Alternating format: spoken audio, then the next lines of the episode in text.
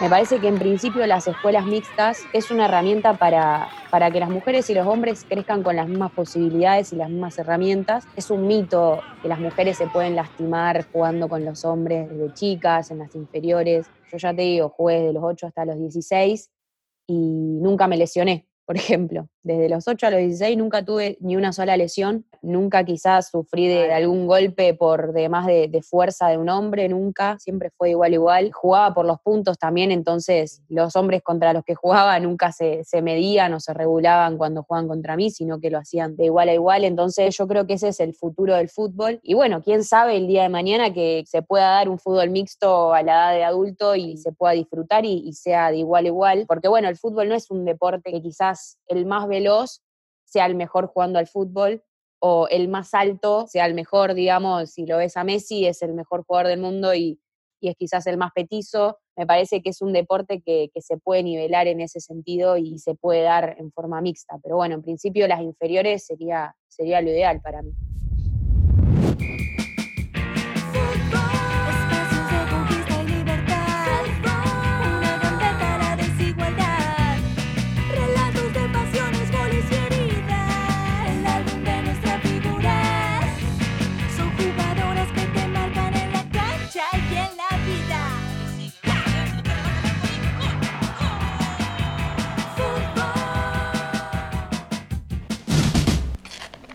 Luciana Bachi juega al fútbol desde que nació.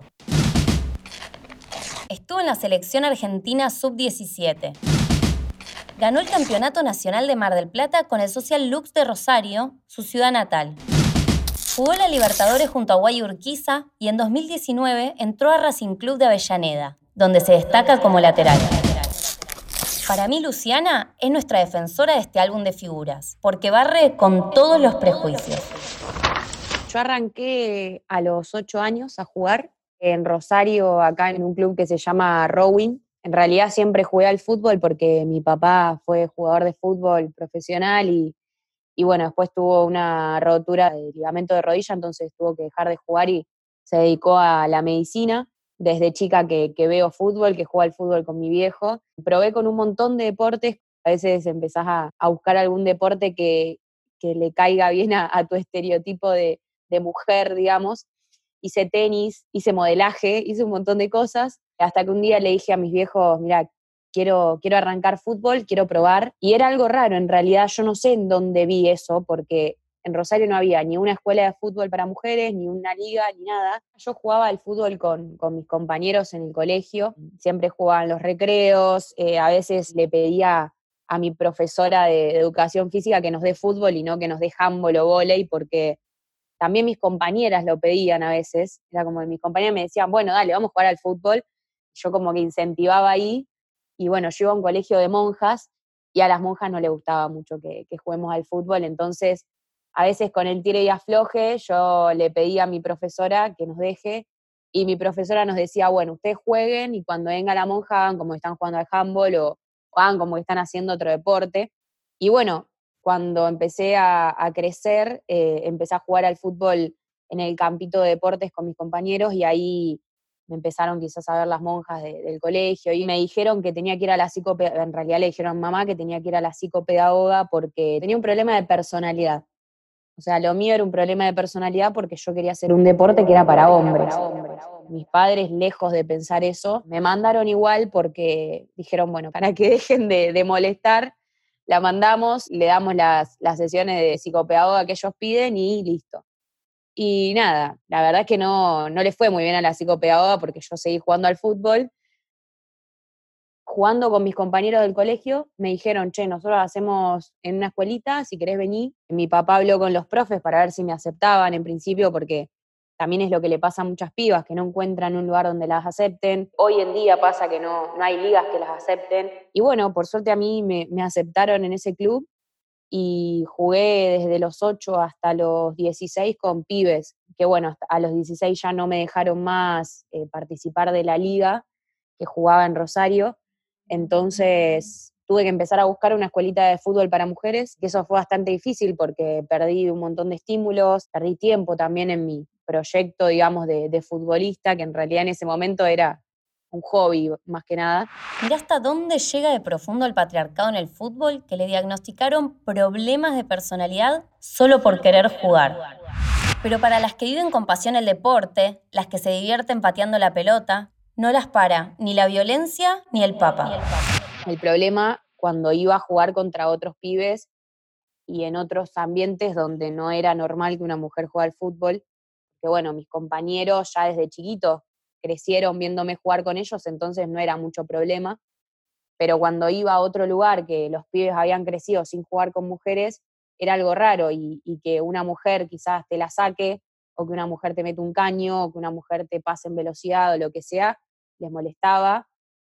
Y no solo le molestaba a los pibes, sino que le molestaba más a los padres que veían de afuera, que eran quizás los más conservadores de ese lugar. Entonces un día fui a un lugar a jugar y los padres de afuera le decían a los pibes que me toquen el culo porque era una piba, me tiraban piedras también. La verdad es que ese día yo salí llorando, pero no por eso, sino porque habíamos perdido. O sea, imagínate, desde chica empieza a crear ese temperamento quizás de como una capa que te proteja de todas esas cosas y que no te importen. Entonces también yo creo que por eso todas las jugadoras tenemos ese temperamento quizás un poquito fuerte, porque tuvimos que bancarnos muchas cosas para, para seguir con el deporte, básicamente. Y Luciana siguió buscando y encontró un equipo o algo por el estilo. Hasta que encontré una escuelita de fútbol para mujeres, que en realidad empecé con cinco compañeras más, la mayoría nunca habían jugado al fútbol, era en una, en una canchita de cinco que nos daba un profesor y, bueno, ahí te encontrás también con el primer problema, de que no tenés el mismo nivel quizás que las otras pibas, entonces no tenés el mismo roce, qué sé yo, encontrás problemas técnicos de, velocidad quizás y, esas cosas que antes tenías con los pibes. Ahí también está el, segundo problema, digamos. Yo creo que, todas las que estamos hoy en día en primera tuvimos esa ventaja de, jugar con, con hombres en nuestro desarrollo futbolístico entonces, por eso quizás hoy en día podemos llegar a donde estamos y, quizás sacar un poco más de ventaja con las otras pibas que quizás arrancan hace poco. Pero bueno, por eso es tan importante el tema de, las inferiores. En Rosario no había escuela, no había equipo, no había inferiores y no había liga. Entonces hubo que crearlas. Luciana Bachi, junto a otras pibas, las fueron construyendo. Hasta que en el 2012 pudimos crear un equipo de 11, porque empezamos a, a tener más, más de 11 jugadoras.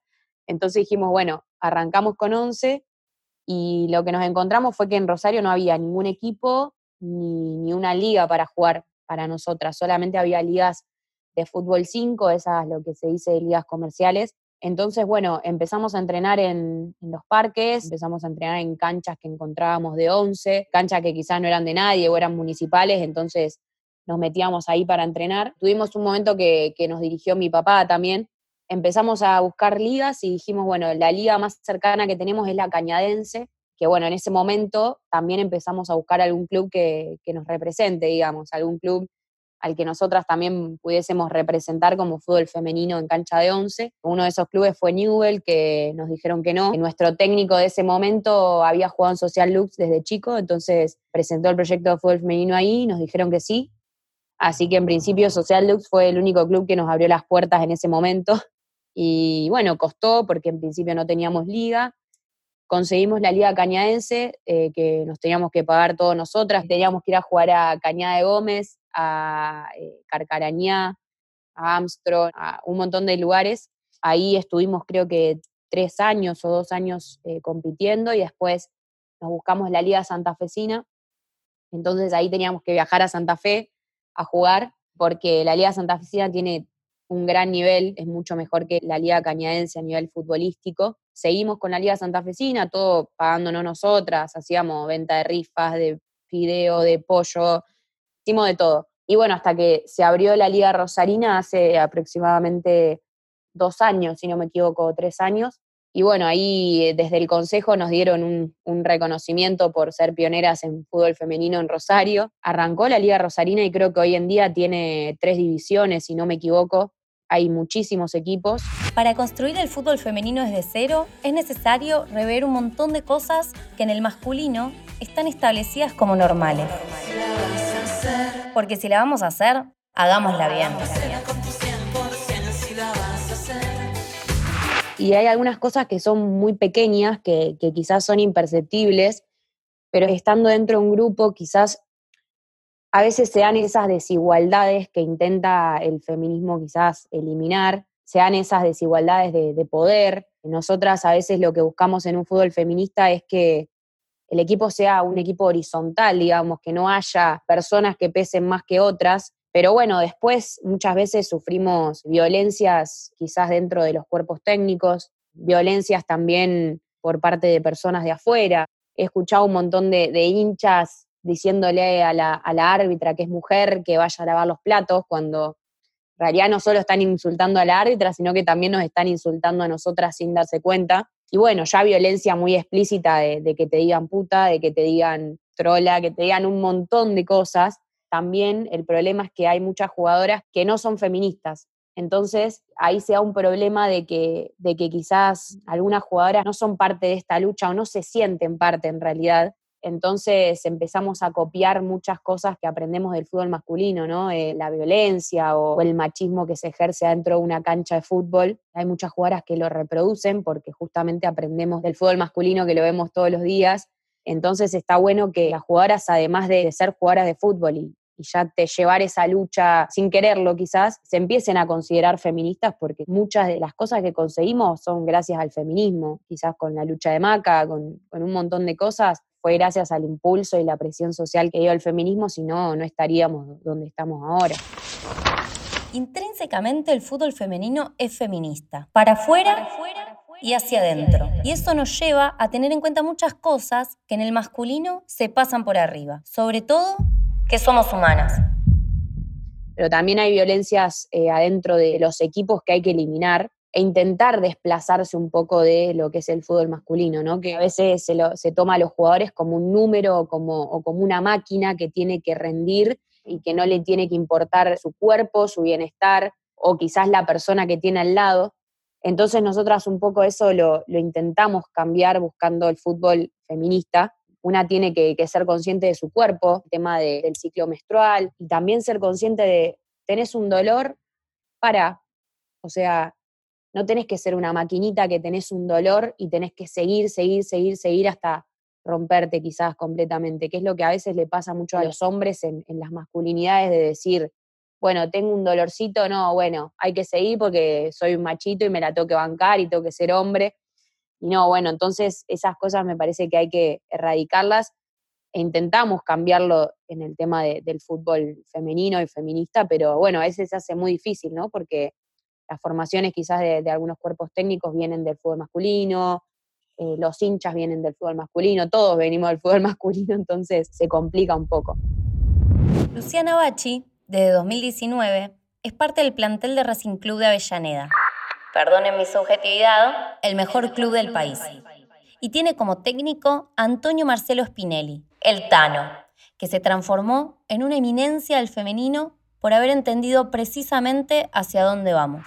Él siempre dice que, todo cuerpo técnico tiene que, que, aprender en el fútbol femenino de que no es solo un deporte, sino también una lucha. Y bueno, eso también está muy bueno que lo tenga en cuenta él y que todos los cuerpos técnicos tendrían que saberlo él al principio cuando busca una jugadora no solo busca que, sea destacada futbolísticamente, sino que también tenga un buen trato con las compañeras, que quizás tenga esa conciencia de lo colectivo y que no sea una persona súper individualista y, que piense solamente en su bienestar, digamos que eso a veces también es muy difícil, porque a veces tenés que buscar un equipo para salir campeona y es muy difícil encontrar ese equilibrio, digamos. Por suerte en esta temporada que pasó se dio de la mejor manera, eh, trajeron muchos refuerzos como Natalie, como Milagros Menéndez, que son jugadoras de selección, pero también son pibas muy humildes y que tienen esa conciencia de lo colectivo. Lo que nos dice el Tano en, las charlas técnicas es que no tenemos que apelar a que nos toque la varita mágica y que Emilia haga una jugada y le pega al arco y sea gol, sino que empezar a, a, intentar el juego ese colectivo, porque si uno busca que se destaque una sola jugadora y que te salve el partido, quizás puedes ganar un partido, puedes ganar dos, pero no vas a salir campeona con ese planteo.